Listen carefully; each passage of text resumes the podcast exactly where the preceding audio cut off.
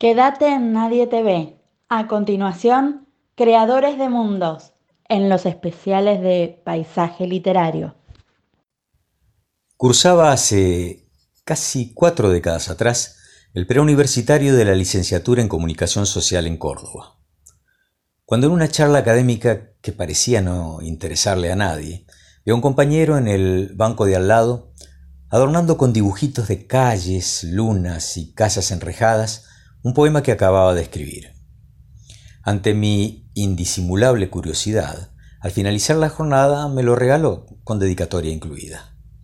Mi futuro amigo se llamaba Paul Lescano y el poema era Límites. Esa noche, al leerlo y releerlo, quedé atrapado en una telaraña cuántica de espejismos, laberintos, tigres e infinitos universos.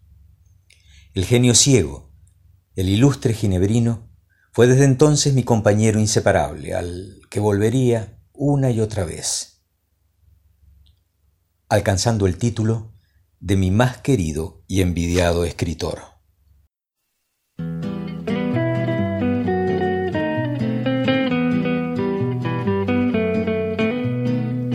El año en que cumplí ocho años fue un año extraordinario.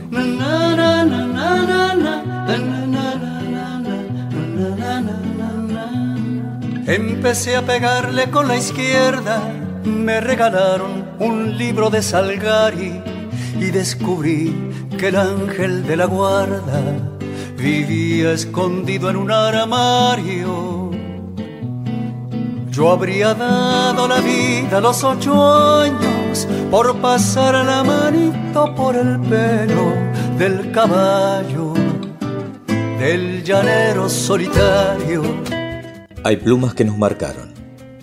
Por una u otra razón están indisolublemente unidas a nuestra historia personal, a nuestros recuerdos.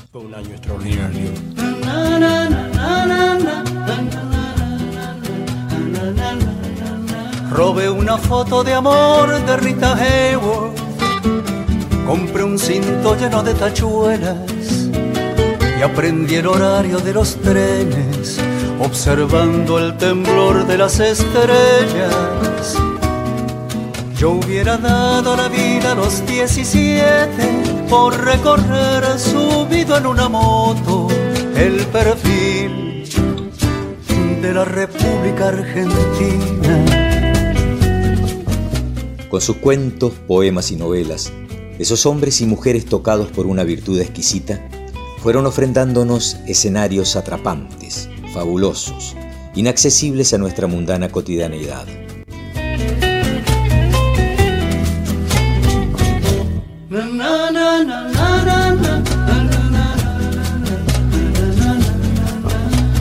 El año en que cumplí los 24 fue un año extraordinario.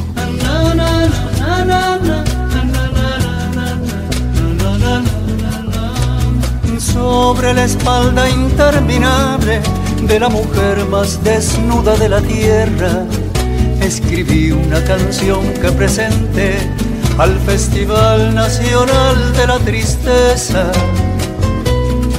Yo hubiera dado la vida a los 24 por cantar una canción de amor con la fuerza del avión de Casablanca.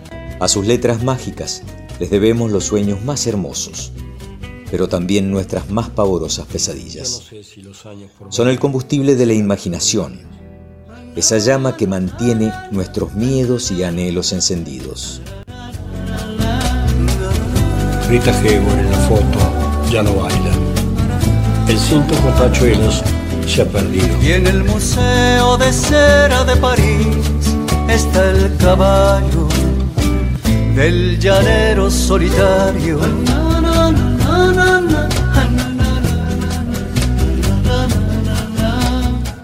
Hoy, en Creadores de Mundos, Walter Gerardo Greulach les presenta a Jorge Luis Borges.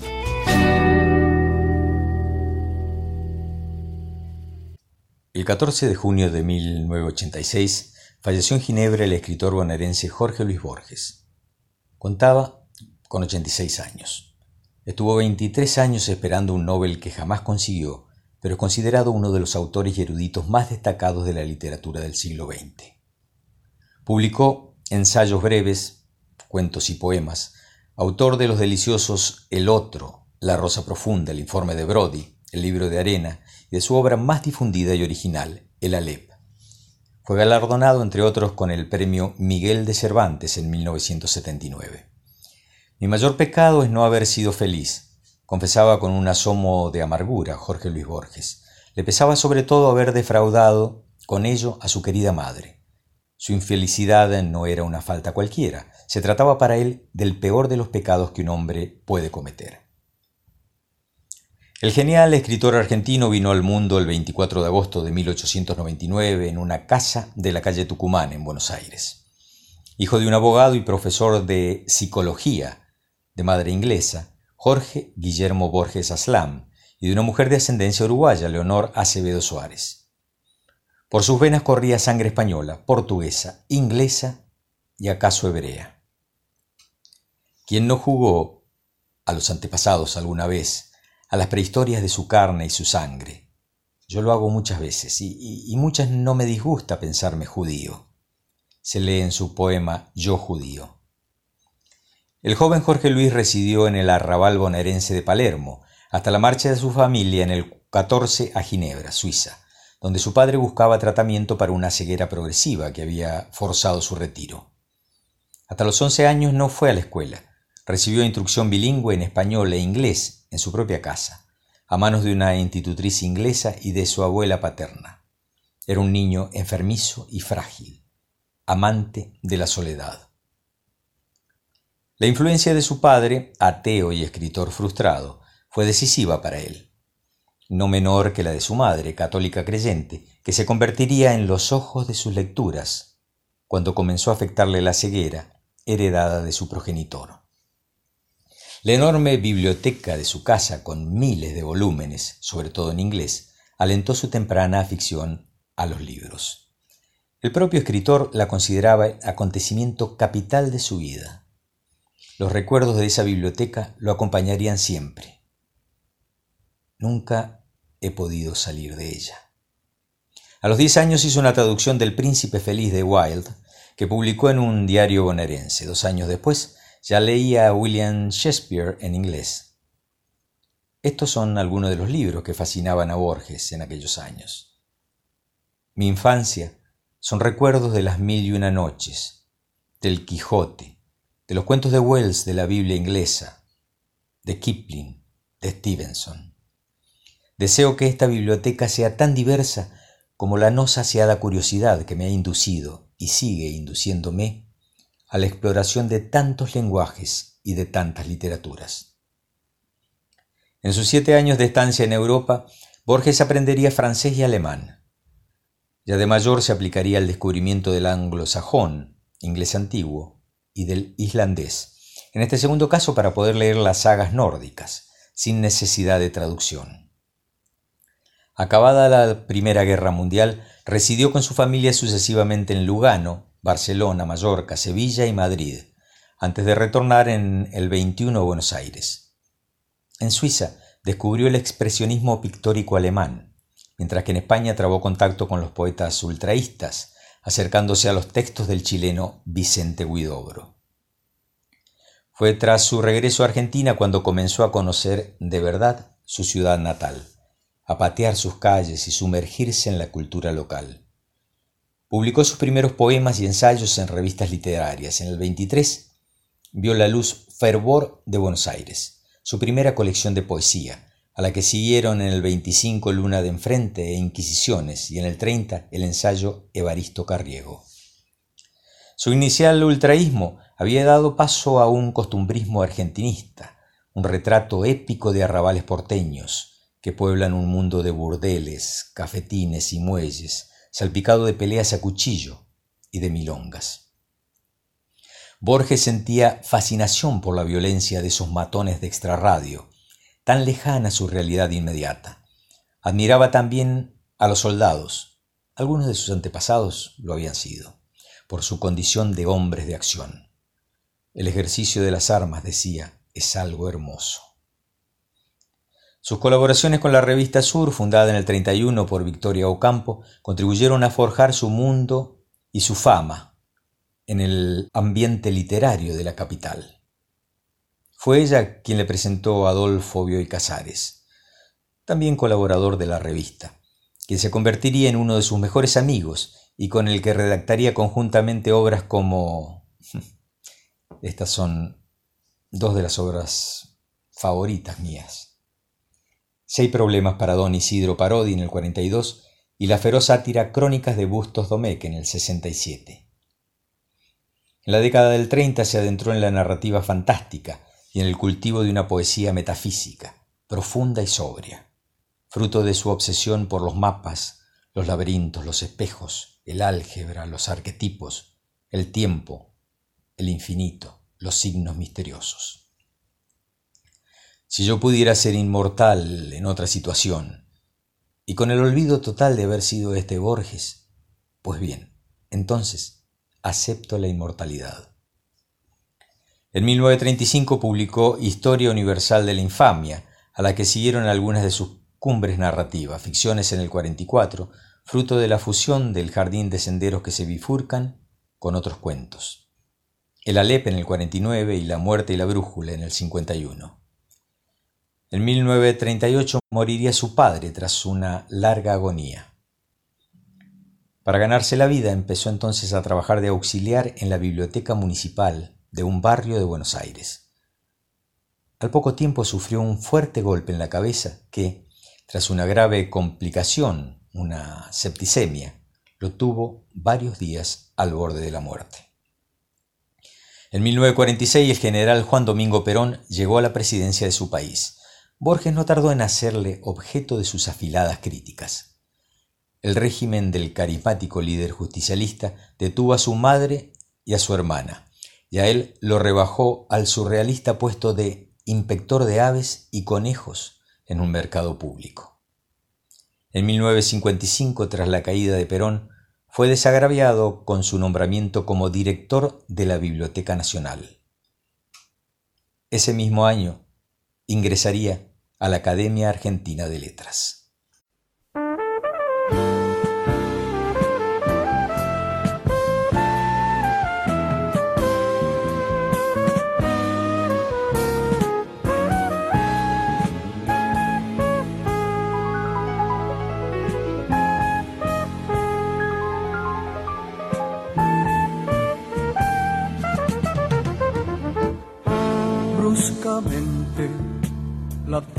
Se ha aclarado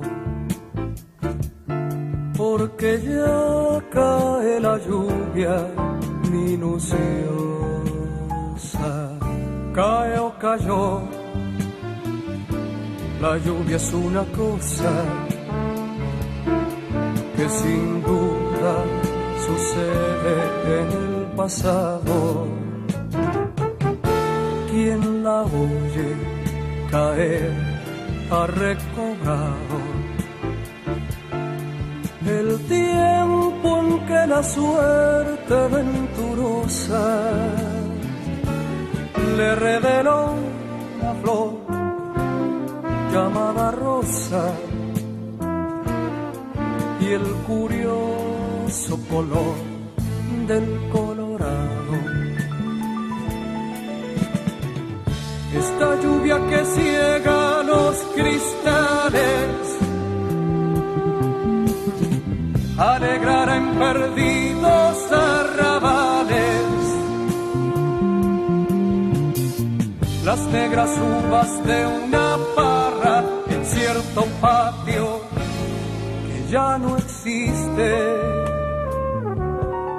mojada tarde me trae la voz, la voz deseada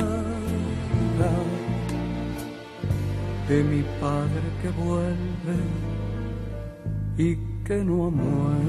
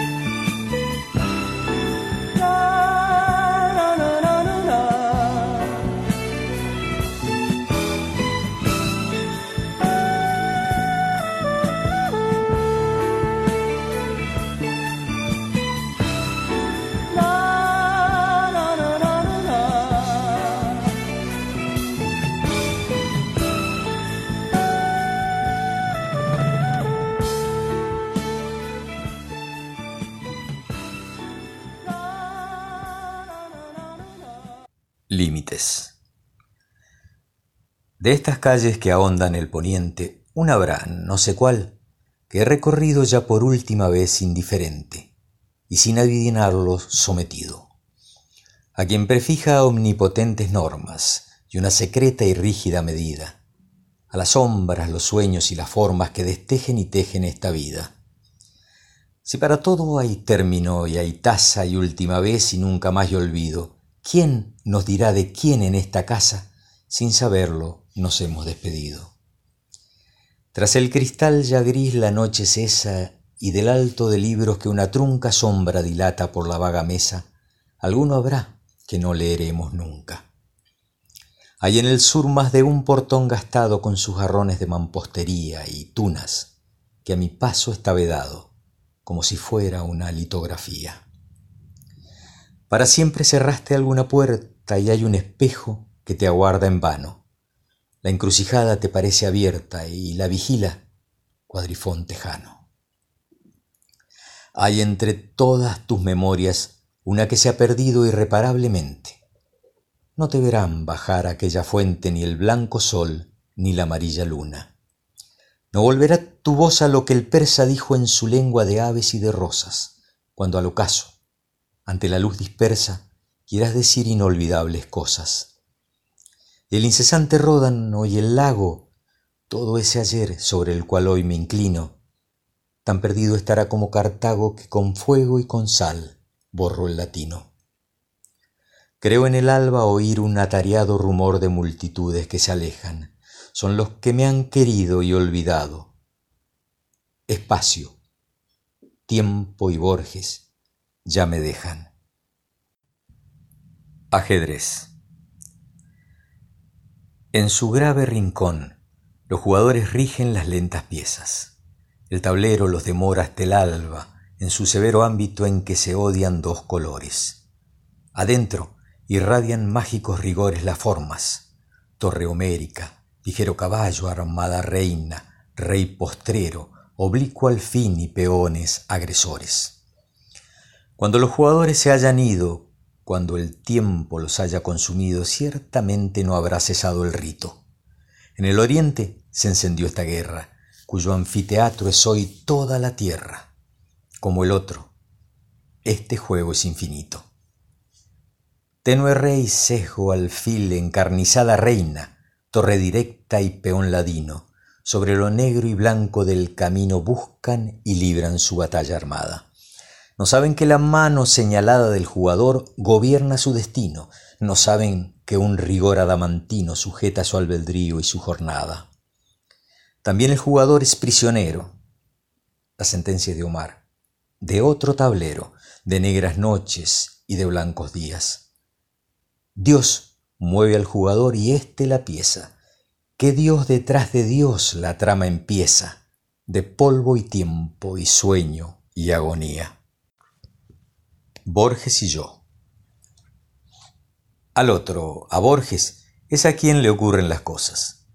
Yo camino por Buenos Aires y me demoro, acaso ya mecánicamente, para mirar el arco de un zaguán y la puerta cancel. De Borges tengo noticias por el correo y veo su nombre en una terna de profesores o en un diccionario biográfico. Me gustan los relojes de arena, los mapas, la tipografía del siglo XVIII, las etimologías, el sabor del café y la prosa de Stevenson. El otro comparte esas preferencias, pero de un modo vanidoso que las convierte en atributos de un actor. Sería exagerado afirmar que nuestra relación es hostil.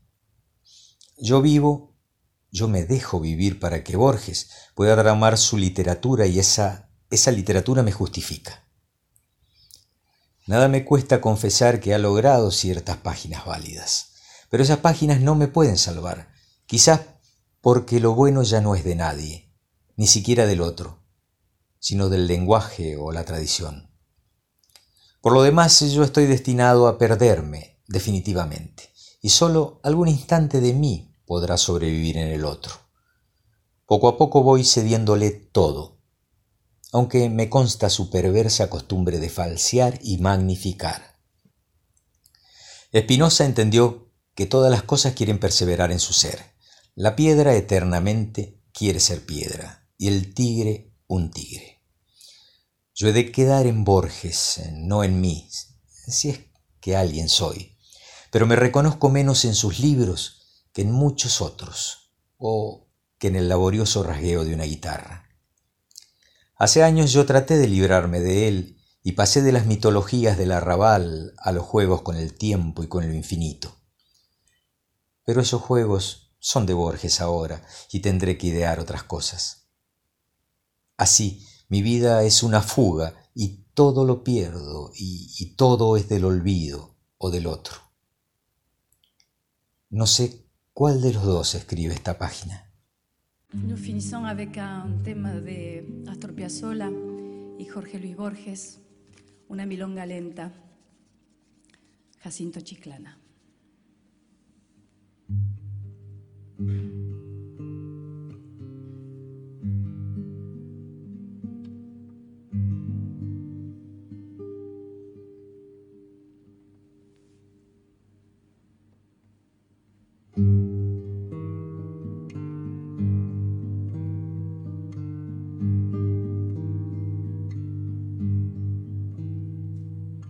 Acuerdo fue en Valvanera, en una noche lejana, que alguien dejó caer el nombre de un tal Jacinto Chiclana. Algo se dijo también de una esquina y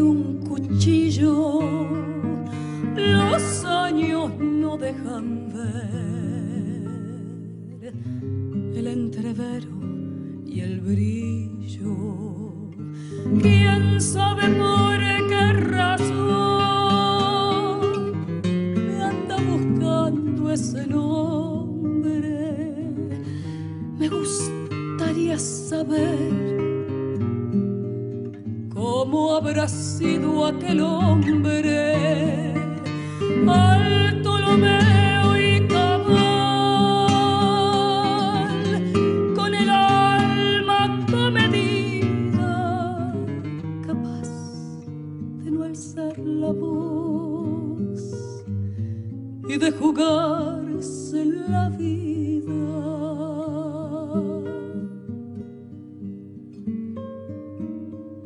Nadie con paso más firme habrá pisado esta tierra. Nadie habrá habido como él en el amor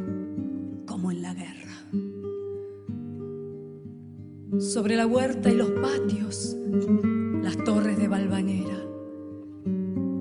y aquella muerte casual en una esquina cualquiera.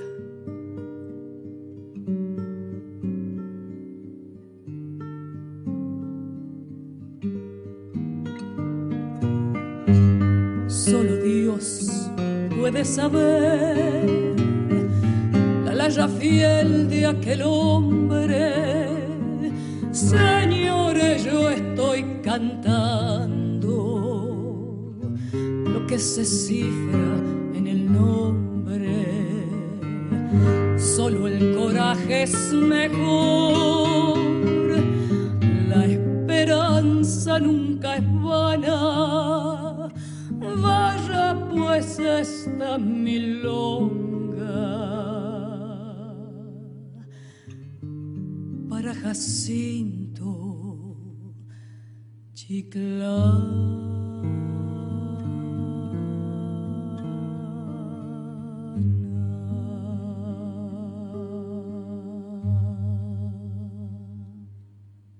Jorge Luis Borges se resiste a toda clasificación ideológica convencional.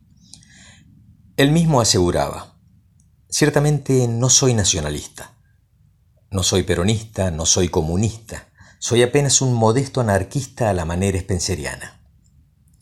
Creía en el individuo, pero no en el Estado. Detestaba el populismo, el aborregamiento de las masas enfervorizadas por líderes mesiánicos. Por eso, se opuso Perón, con la fina y aguda ironía que le caracterizaba, llegó a considerar a la democracia como un abuso de la estadística. Su antiperonismo le hizo tomar partido inicialmente por los gobiernos militares que sacudieron su país a mediados de la década del 70, lo que le granjeó muchas críticas. Pero no tardó en desengañarse de la dictadura y en denunciar las terribles atrocidades cometidas a su amparo. Se mostró totalmente contrario a la Guerra de las Malvinas en 1982 y no dudó en apoyar al primer gobierno de la Restauración Democrática, presidido por Raúl Alfonsín. Diría, es por lo menos un gobierno de caballeros y de personas decentes. Yo no hablo de venganzas ni perdones, porque el olvido es la única venganza, el único perdón. Agnóstico y escéptico, un escepticismo curioso, matizaba el mismo, se interesó mucho por la filosofía y la religión. En sus textos abundan las alusiones al budismo, al que llegó a través de su admirado Schopenhauer, y la cábala judía. Abrazaba una concepción del mundo próxima al panteísmo de Spinoza, otro de sus filósofos favoritos. Su agnosticismo queda perfectamente expuesto en esta frase. Nadie sabe de qué mañana el mármol es la llave. En sus cuentos y poemas resuenan también cuestiones de las matemáticas, de la física moderna, la cosmogonía, de las geometrías no euclidianas, de la relatividad, del multiverso. La ceguera heredada de su padre lo obligó a dejar de leer en 1955. Terminaría por perder completamente la vista, por no saber quién estaba al otro lado del espejo. Qué horrible anciano está mirando al otro lado. En su elogio de la sombra se lee, esta penumbra es lenta y no duele, se parece a la eternidad. Mis amigos ya no tienen cara. Las mujeres son lo que fueron hace ya tantos años. A todo esto debería atemorizarme, pero es una dulzura, un regreso. Pronto, pronto sabré quién soy. Pasó a relacionarse con los libros a través de las lecturas orales de otras personas, principalmente su madre. Miro este querido mundo que se deforma y que se apaga en una pálida ceniza vaga que se parece al sueño y al olvido. Escribió en el poema de los dones, cuando perdió la visión. De los años 60 destacan también sus obras El Hacedor y el otro el mismo en 1964. Ya en sus últimos lustros de vida pueden señalarse los cuentos El informe de Brody en el 70, El libro de arena en el 75, Los ensayos siete noches de 1980 y nueve ensayos dantescos en el 82. Y los poemarios El oro de los tigres, 72, Historia de la noche, 1977, La cifra en el 81 y el último, Los conjurados en 1985. Muy celoso de su intimidad, la vida sexual de Borges es una incógnita. En su obra apenas hay una línea erótica. No se le conoce relación alguna con mujeres hasta su boda en 1967, con una viuda 11 años más joven que él, Elsa Astete, de la que se separó tres años después. Posteriormente conoció a María Kodama, los unió su interés por la lengua islandesa, secretaria personal suya desde 1975, año de la muerte de su madre, casi centenaria, y con la que se casó por poderes dos meses antes de morir. Dicen que soy un gran escritor. Agradezco esa curiosa opinión, pero no la comparto. El día de mañana, algunos lúcidos la refutarán fácilmente y me tildarán de impostor, o chapucero, o de ambas cosas a la vez. Por cierto, no he cultivado mi fama, que será efímera. Cada vez que se le preguntaba por su vida sentimental, declinaba responder con una amabilidad azorada, exhibiendo un pudor conmovedor. Las mujeres me han hecho desdichado. Puede que esta frase apunte a la posible razón profunda de su infelicidad. Lo cierto es que se enamoró de algunas. Fue notorio su amor por Estela Canto, a quien dedicó el Alep, y no fue correspondido. En su poema Lo Perdido dejó escrito. ¿Dónde estará mi vida? La que pudo haber sido y no fue. Pienso también en esa compañera que me esperaba y que tal vez aún me espera. Las mujeres me han hecho desdichado, decía, pero la felicidad que he obtenido de ellas compensa toda la desdicha, porque es mejor ser feliz y desdichado que no ser ninguna de las dos cosas. Borges murió de un enfisema pulmonar en Ginebra el 14 de junio de 1986, hace hoy treinta y pico de años, privado por sus posicionamientos políticos de un premio Nobel al que se había hecho bien merecedor. El Cervantes sí se le concedió en 1980. Salía del extraño laberinto de la existencia en su admirada Suiza, muy lejos de su país natal, quizás para llegar finalmente a saber quién era. Cualquier forma de inmortalidad sería un infierno, decía. Una de las mayores virtudes de la vida es que todo es efímero. No me gusta para nada lo que he escrito, reconocí en una de sus entrevistas. Quizá algunos cuentos, quizá algunos poemas, quizás alguna línea. Aunque eso sí, se daba más que satisfecho con acaso haber contribuido al menos con una sola línea necesaria. Apuntes sacados del blog algún día en alguna parte.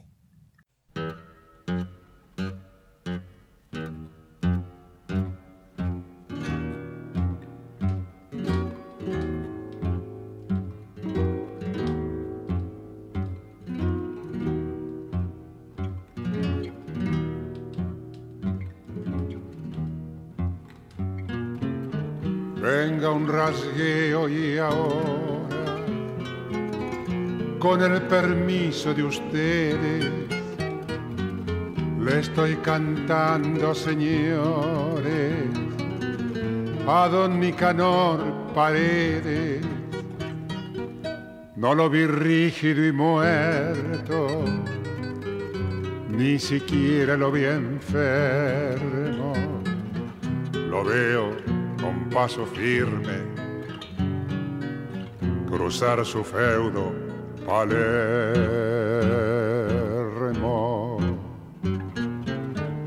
El bigote un poco gris, pero en los ojos el brillo y cerca del corazón el bultito del cuchillo el cuchillo de esa muerte de la que no le gustaba hablar. Alguna desgracia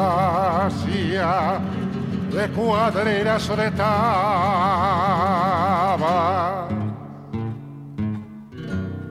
Teatrio más bien fue caudillo, si no me amarra la cuenta, allá por los años bravos del 890 si entre la gente de faca se armaba algún entrevero, él lo paraba de golpe de un grito o con el talero. Hoy está muerto y con él cuánta memoria se apaga de aquel Palermo perdido,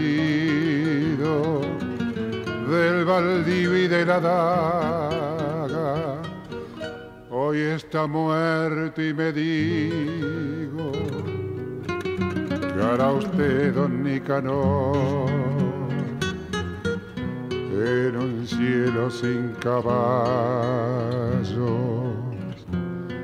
ni envido, retruco y flor.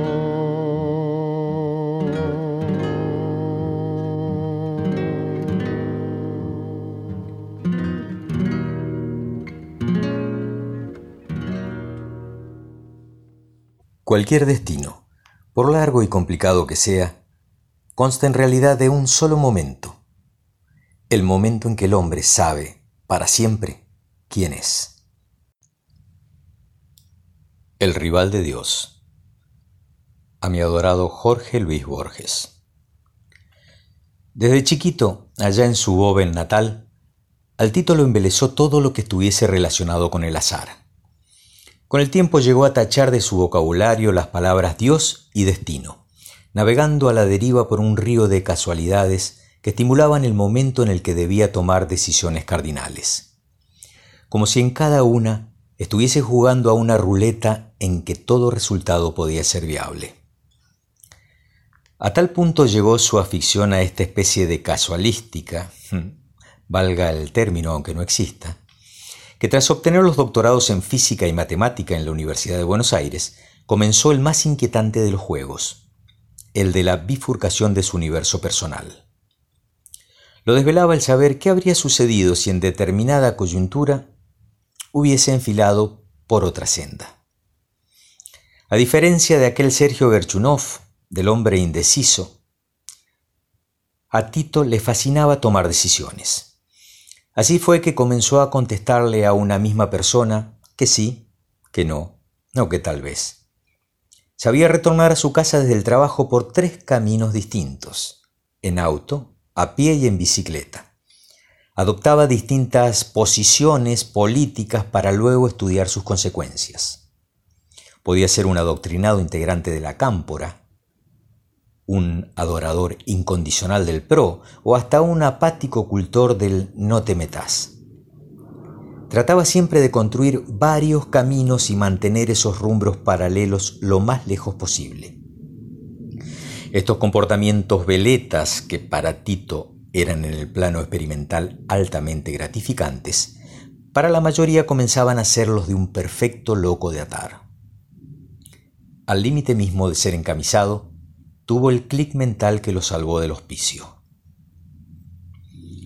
Al comienzo de la primavera del doceavo año del tercer milenio, nunca llegó a saber cómo, pudo separar sus mundos y tras cada coyuntura trascendental emprender todas las vías posibles. El Tito logró entonces adentrarse, salir de sus diferentes existencias en el plano de un simple espectador, regodeándose ante tamaña gama de chances. A los pocos días ya había perdido la noción de cuál era su vida base. Más poco le importó y comenzó a saltar de una a otra, inventando nuevas líneas cuando lo creía conveniente. ¿No era eso acaso lo que había buscado por más de treinta años, una red interminable de azares? Ateo de alma, tuvo la certeza de haber hallado al fin la confirmación de la no existencia del Ser Supremo, de un destino o de la justicia divina. Ese conocimiento lo hizo inmensamente feliz al principio y desgastó aquellos primeros meses del nuevo año henchido de satisfacción y orgullo. Solo unos pocos días atrás, cayó en cuenta que todos sus titos estaban volviendo tristes Erró desesperado por sus miles de rutinas buscando vanamente un protagonista alegre, optimista, con ganas de vivir. Buscó mortificado, aunque más no fuese, el esbozo de una sonrisa. Mucho le dolió deglutir la noción que por más vidas nuevas que crease, había una constante que lo llevaba indefectiblemente a un penoso final. Dicen sus vecinos, familiares y amigos, a mí no me consta, que allá en el distrito del sur mendocino lloró nueve días y diez noches antes de asumir que el destino existía y que le sería imposible sortearlo. Parece ser que el peso de un Dios, omnipresente, vengativo y que no aceptaba ningún tipo de competencia, terminó por enterrarlo. No me pregunten en cuál de sus cien mil y un vidas Heriberto Andrada se pegó un tiro aquella mañana fría de mayo del 2013.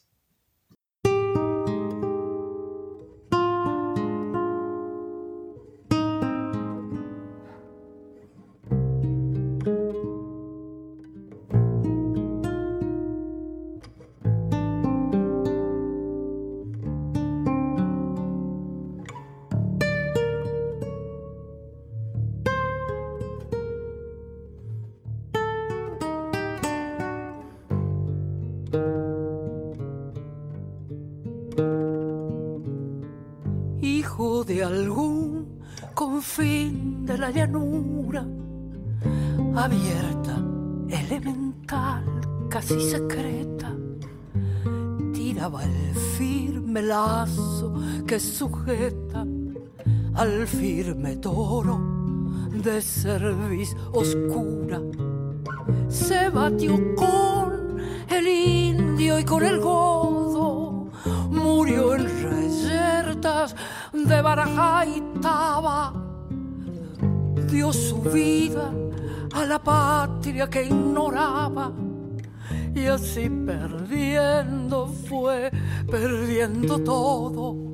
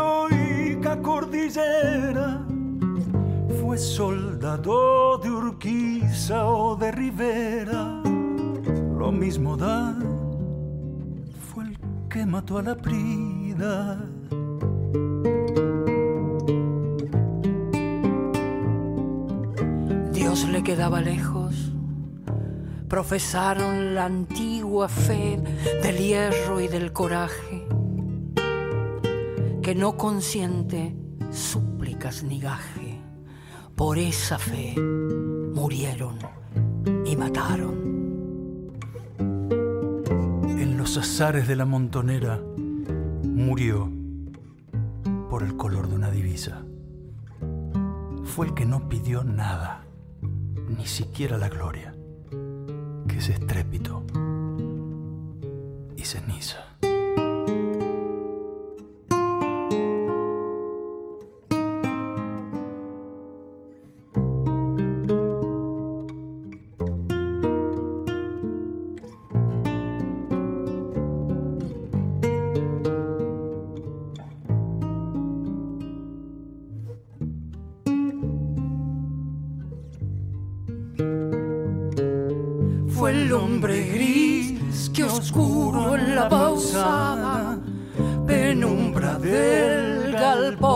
Sueña y matea, mientras en el oriente ya clarea la luz de la desierta madrugada.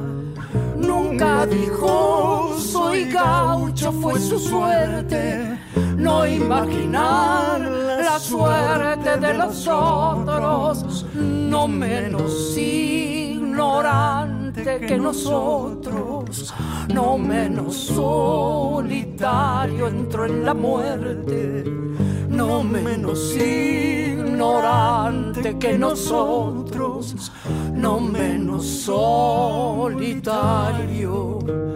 entró en la muerte.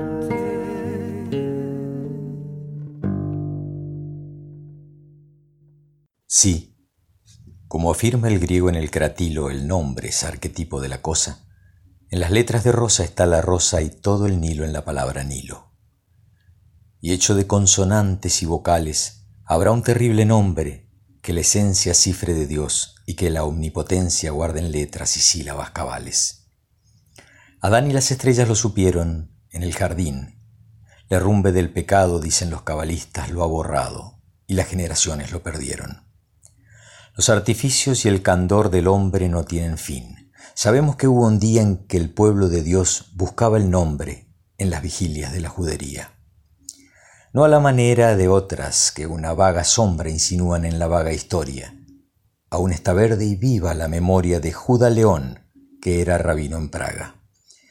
Sediento de saber lo que Dios sabe, Judá León se dio a permutaciones de letras y a complejas variaciones, y al fin pronunció el nombre que es la clave. La puerta, el eco, el huésped y el palacio, sobre un muñeco que con torpes manos labró para enseñarle los arcanos de las letras, del tiempo y del espacio. El simulacro alzó los somnolientos párpados y vio formas y colores que no entendió, perdidos en rumores y ensañó temerosos movimientos. Gradualmente se vio, como nosotros, aprisionado en esta red sonora del antes, después, ayer, mientras ahora, derecha, izquierda, yo, tú, aquellos otros. El cabalista que ofició de numen a la vasta criatura apodó Golem. Estas verdades las refiere Scholem en un docto lugar de su volumen. El rabí le explicaba el universo. Esto es mi pie, esto el tuyo, esto la soga. Y logró al cabo de años que el perverso barriera bien o mal la sinagoga. Tal vez hubo un error en la grafía o en la articulación del sacro nombre. A pesar de tan alta hechicería, no aprendió a hablar el aprendiz de hombre. Sus ojos, menos de hombre que de perro, y harto menos de perro que de cosa, seguían al rabí por la dudosa penumbra de las piezas del encierro. Algo anormal y tosco hubo en el golem, ya que a su paso el gato del rabí no se escondía. Ese gato no está en Scholem, pero a través del tiempo lo adivino. Elevando a su Dios manos filiales, las devociones de su Dios copiaba, o estúpido y sonriente, se ahuecaba en cóncavas alemas orientales. El rabí lo miraba con ternura y con algún horror. ¿Cómo? se dijo, pude engendrar este penoso hijo y la inacción dejé, que es la cordura. ¿Por qué di en agregar a la infinita serie un símbolo más? ¿Por qué a la vana madeja que en lo eterno se devana de otra causa, otro efecto y otra cuita? En la hora de angustia y de luz vaga, en su gol en los ojos detenía. ¿Quién nos dirá las cosas que sentía Dios al mirar a su rabino en Praga?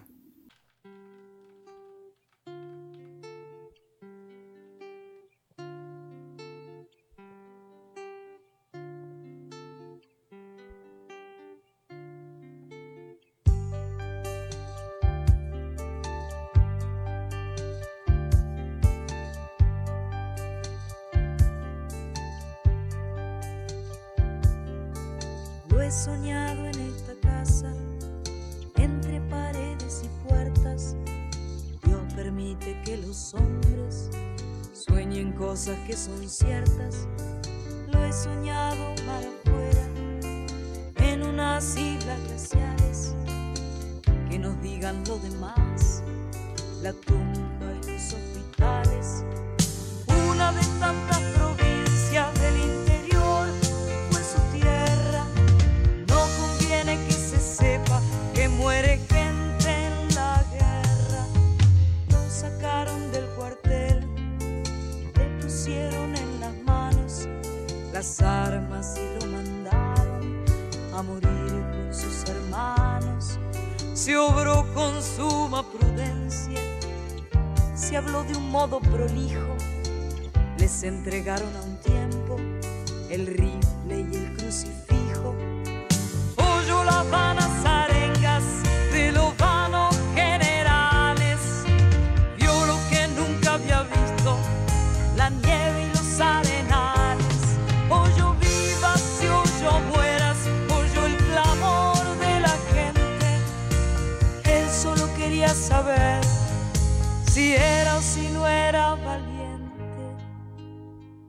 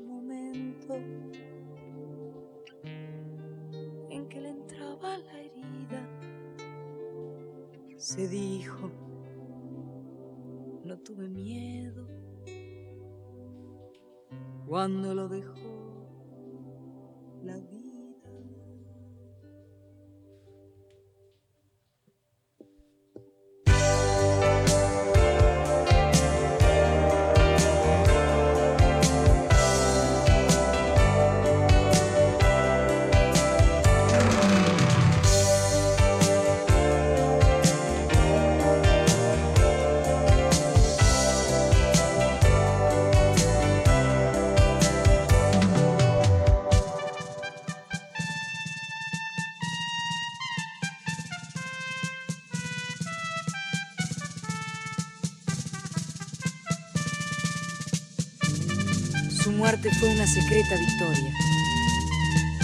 Nadie se asombre de que me dé envidia y pena el destino de aquel hombre.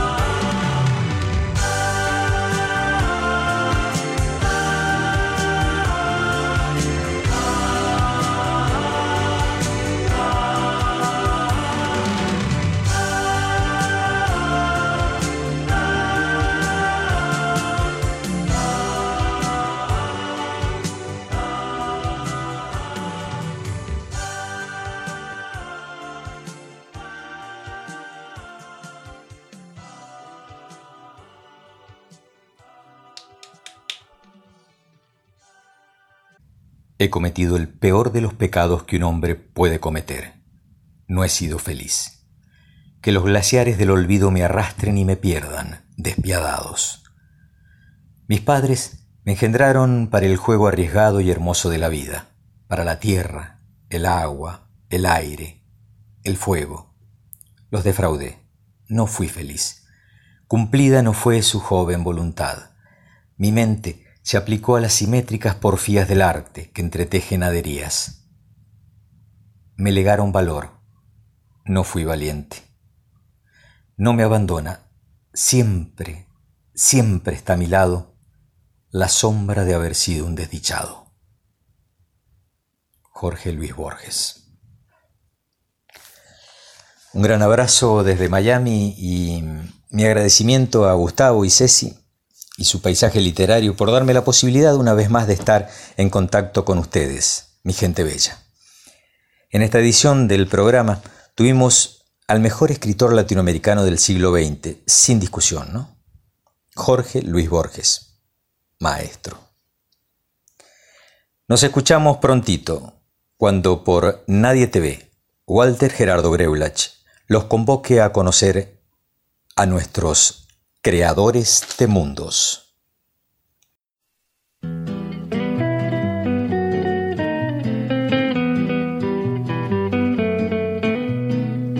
El año en que cumplí ocho años fue un año extraordinario.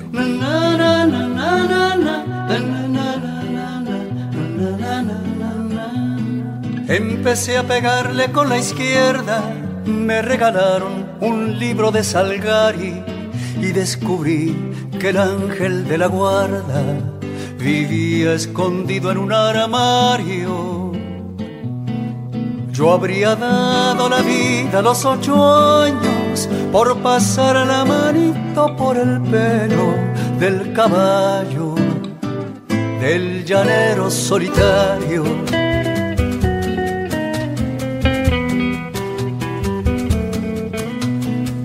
El año en que cumplí los 17 fue un año extraordinario.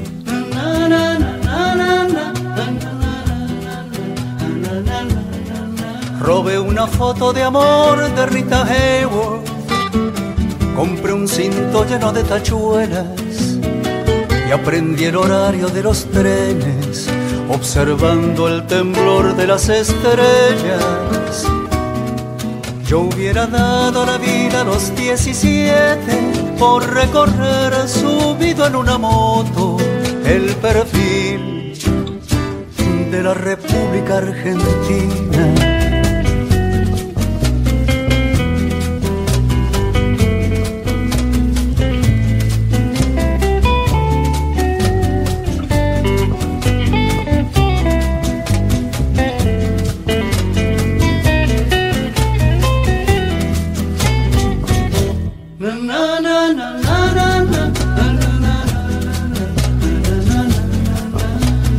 Año en que cumplí los 24 fue un año extraordinario.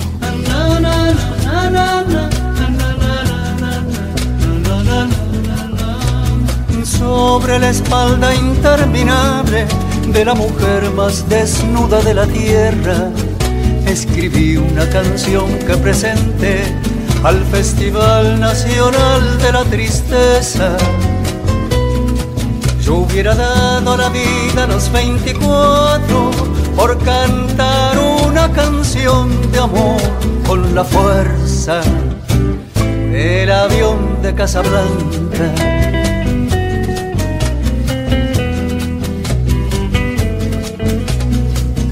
Yo no sé si los años por venir serán extraordinarios.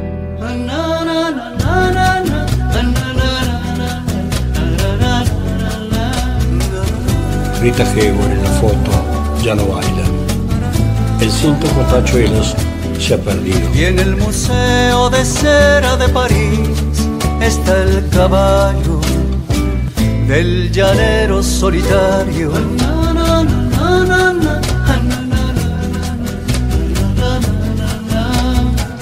Yo no sé si los años por venir serán extraordinarios.